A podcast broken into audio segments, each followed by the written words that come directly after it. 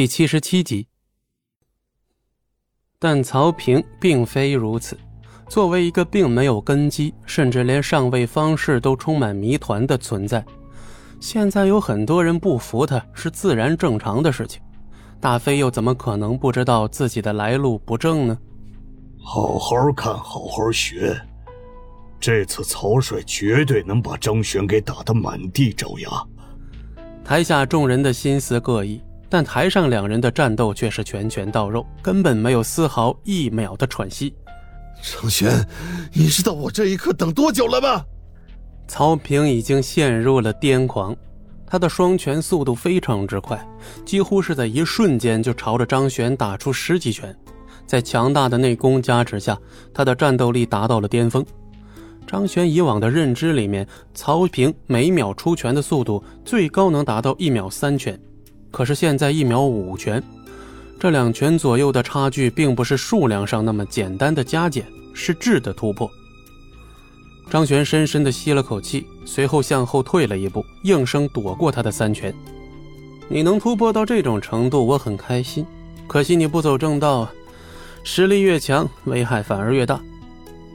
这个情况要远远超过了曹平的预料，他还没想到张璇竟然能这么快躲过自己的攻击。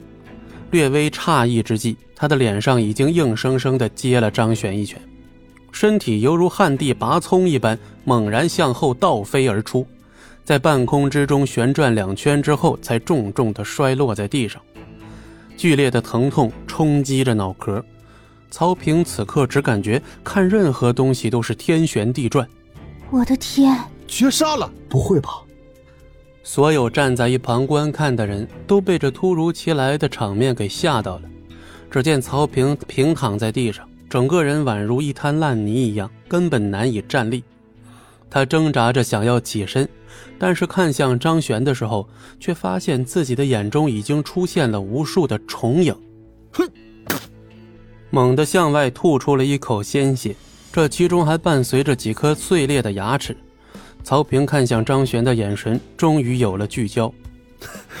张璇，没想到跟老子打架，你还在隐藏实力。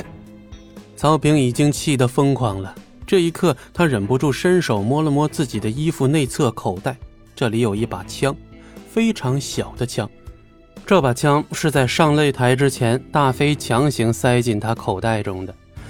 本来以为凭借着自己的实力能够轻松地将张璇压制，现在看来只能动点手段了。在十步之内，张璇是绝对不可能逃过这把枪的制裁的。我说过了，跟你战斗只有五成的实力足够了，不管你是否真的突破了，无所谓。这句话简直是火上浇油。